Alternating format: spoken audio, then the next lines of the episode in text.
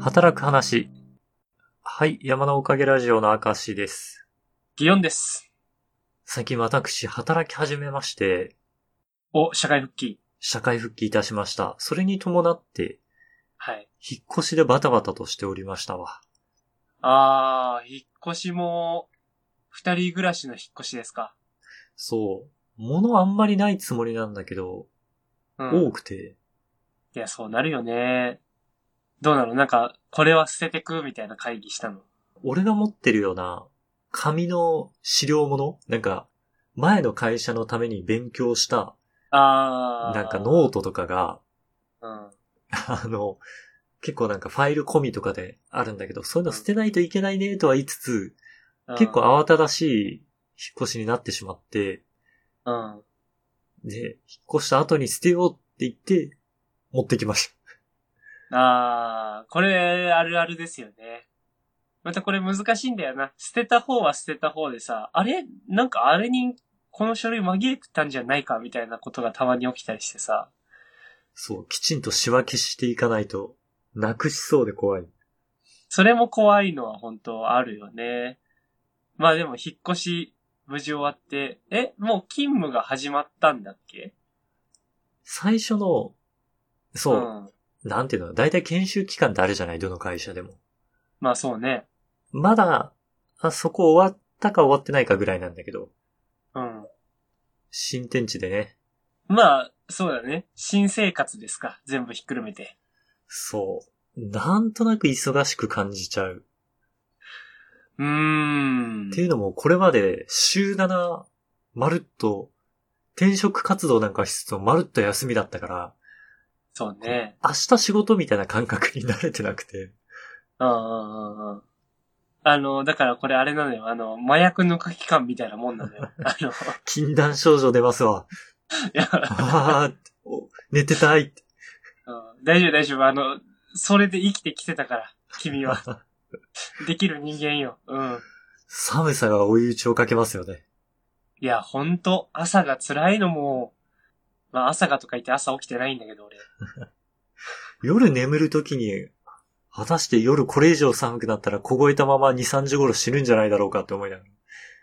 ああ、なんかさ、毎年思ってんだけどさ、俺、去年の冬どうやって生き延びたんだっけって思ってるよね。そう。越冬方法毎回忘れちゃうね。そうそうそうそう。だってもう、もうこの時点で寒いんだろうとか、もうだから11月が一番弱気。寒いね。うん。新居はどうなの？その、えっと、サイズとかなんとかで言うと、あの、前と比べて同じぐらい一つ前に住んでたところが、なのなんかリビングダイニングみたいなところがめちゃめちゃ広かったのよ。うん。あ、へえ。今回のところはそれがちょっとだけ分かれてて、うん。狭くなってはないんだけど、分かれてるな、みたいな。難しいな。なんか、物の置き場所がうん。区分けされちゃったから、ちょっと、配置に悩んでる感じ。はあ、はあはあはあはあはあ、まあ、それなら別に、あれだよね。不足はないといったところですか。そうん。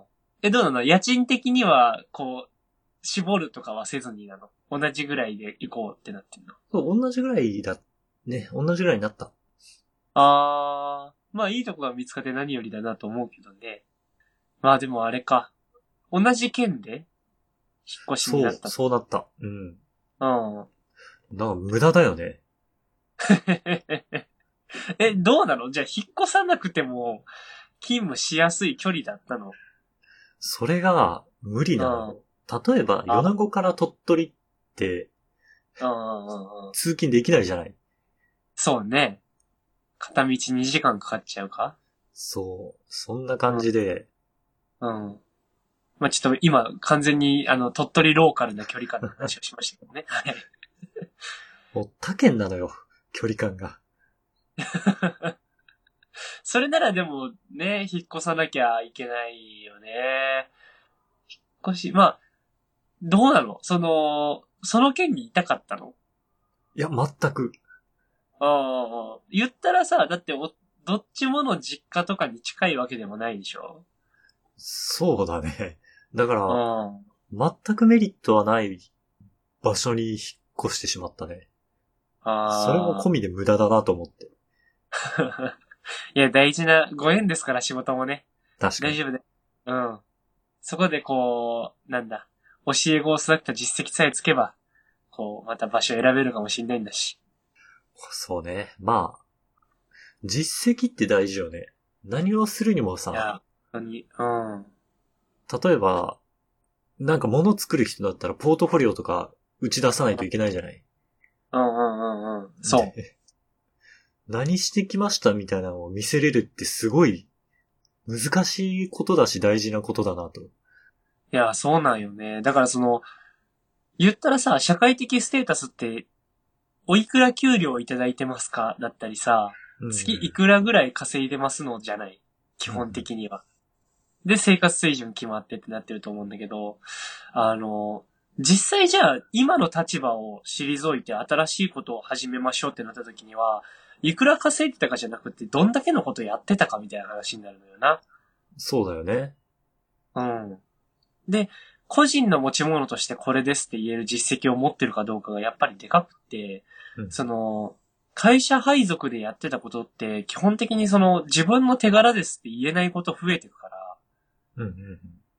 特にまあ俺みたいなフリーランスですら、その、要は、クライアントワークで書いた時に、その情報公開禁止になるものだったり、著作権を丸々譲渡するものだったりもあるから、まあ難しいですわな。そこら辺の、こう、なんていうかな。自分の実績となるものをどう作っていくかっていう話え、ちょっとだけでも意識してやっていかないとさ、は。うんうん、何もやってきたはずなのに残らないってなるから。うん。いや、そうなんよね。だからさ、あのーこれまでって割と、だからその今年とかもさ、なんだ、一月で30万ぐらいの仕事したりもしたんだけど、うんうん。それの入金が入ると俺は2ヶ月ぐらい仕事ほぼせずに過ごしたりしてたのよ。うんうんうんで、トータルだから平均したら月十数万ぐらいになるのかな今年のその平均的な稼ぎでいっちゃうとそうなるかなと思うんだけど。で、その仕事しない期間何してたのってなったら、あの、お金になんない漫画描いてんだよね。はいはい。それがあるいは、うん。人に説明するときにどう見えるかってこと？なんていうか、見えるかというか、これが俺にとっての実績作りなのよ。うんうん。要は今の技量なり、その表現力みたいなところで、どんぐらいの漫画描けるのだったりとか、あのーなんだろう。どんぐらいの作画クオリティで出せるんですかみたいなところって、要は、自分のフルをチャレンジしていい時って、その金額がこう関わっちゃったりすると難しかったりするのよな。納期とかもあるし。うん。厳密に言うと俺が書き込むことよりも、早く仕上げて出してあげることの方が相手にとって大事だったりするから。うんうんうん。だからそういう意味で、思いっきりやっていいみたいな状況を自分で作んないと、やっぱそのポートフォリオに思いっきりやったものが載せれなかったりするっていう部分で、なるほどね。だから思いっきりやると僕こんぐらいできるんですよ、見せなきゃいけないんだったら、俺はお金にならなくてもそれを書いて載せれるようにしなくちゃでやってきたのよ。でも逆に言うと楽しかったんだ。それがもう好き勝手できるから。効率とか無視してね。そうそうそうそう。もうこだわりきってよかったんだけど、これがさ、今もう仕事でパンパンになってきちゃってさ、できなくなったのよ。うんうんツイッターも全然こう落書き上げれてないのね。うん。ああ、この間のハロウィンとかの話とか。そうそう、全然できないんだから。もう、何日画像上げてないんだろうって思うぐらいなんだけど、これは、あれですよね。あの、大きい課題だなとは思ってますよ。あの、どうなんだろうね。俺、何月まで書いたものとかあげれないんだろうな。なんか、想像するのは、ある意味フリーランスってさ、自由にスケジュールの調整がく効くイメージがあるんだけど、うん。逆なのかないや、てか本来そうなんだと思うよ。単純に、今は俺がなんか長期案件みたいなの抱えすぎたんだなとは思ってるけど、うん。だから最近何個か仕事断ってるもんね。あの、なんて言うんだろう。だから現状だと、割と手が空き出すかなって思ってるタイミングが4月なのよ。うーん。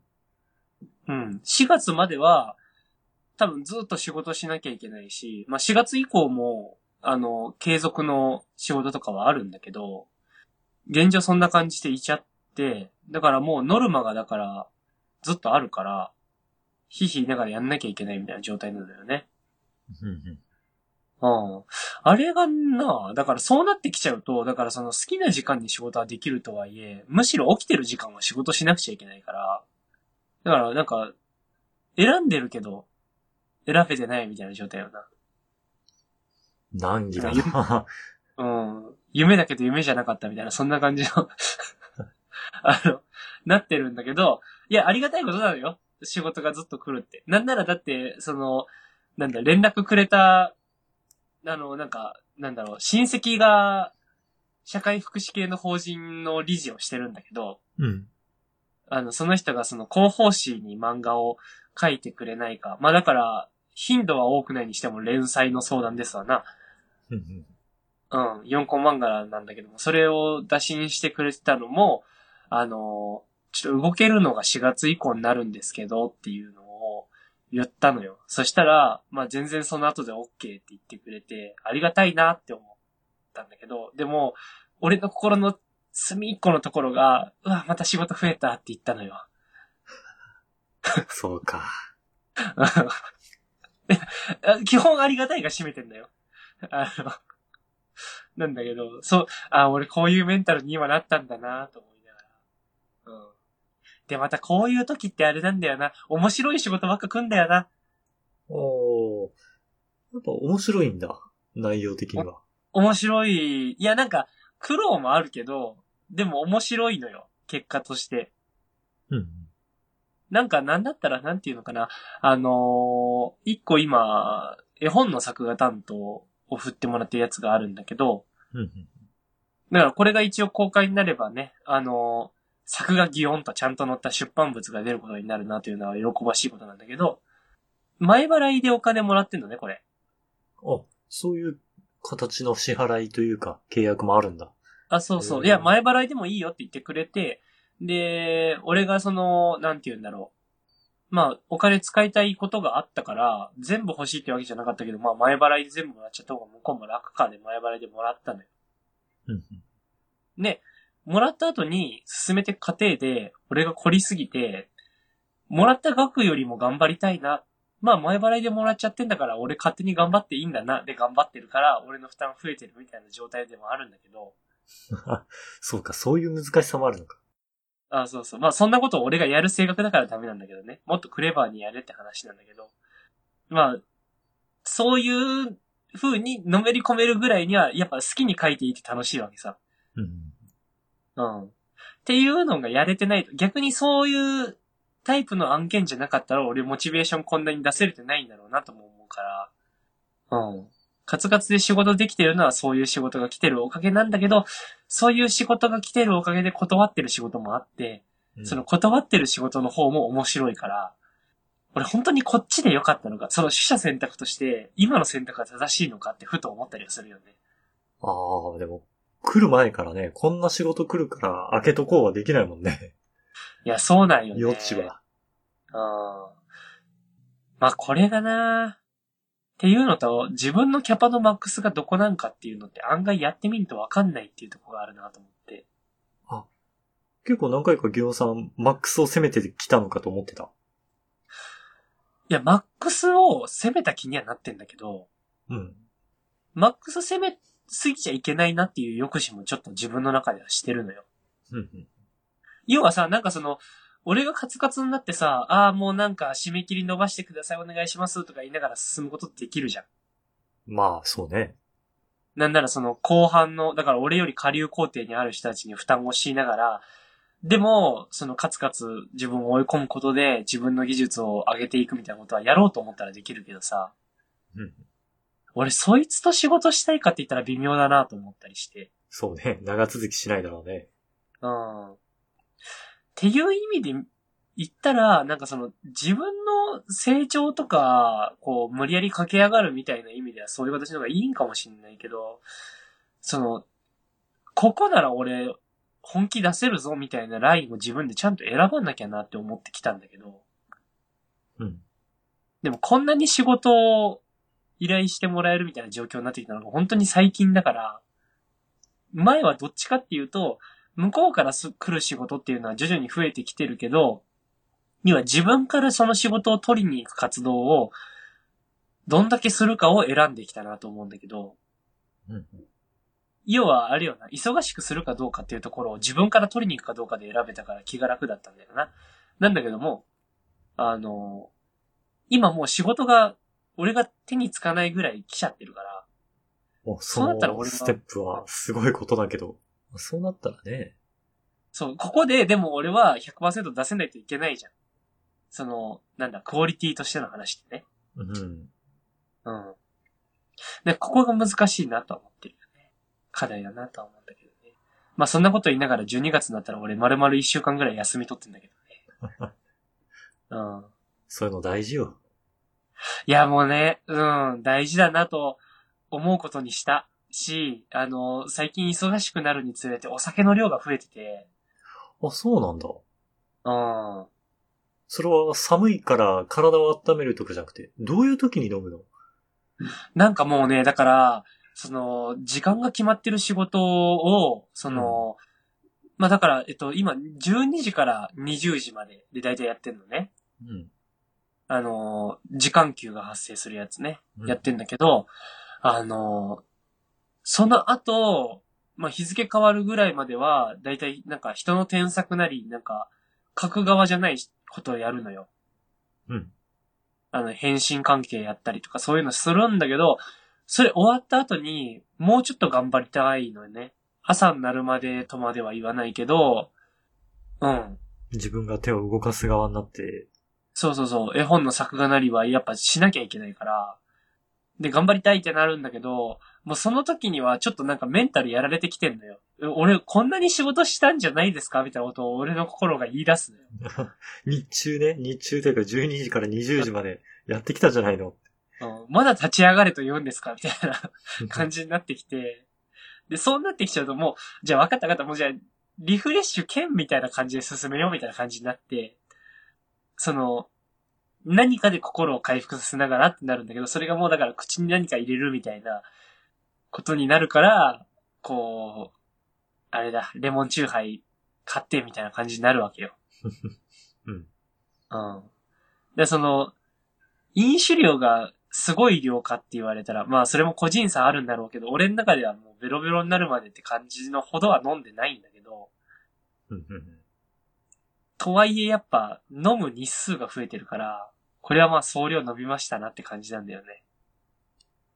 飲んだらその後は書かないっていうか書けないじゃん。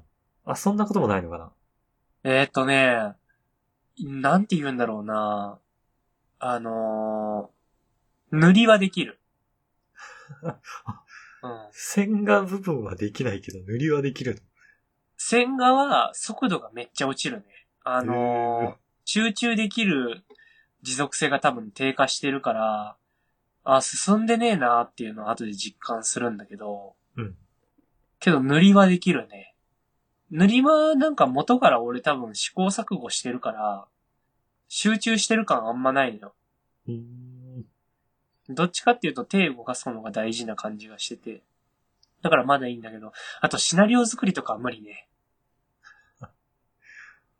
よくね、なんか、小説家の人とかいろんなスタイルの人がいて、飲んだ時だけ書ける人がいるみたいなの聞いたことがあるけど、ゲオさんはシラフバージョン？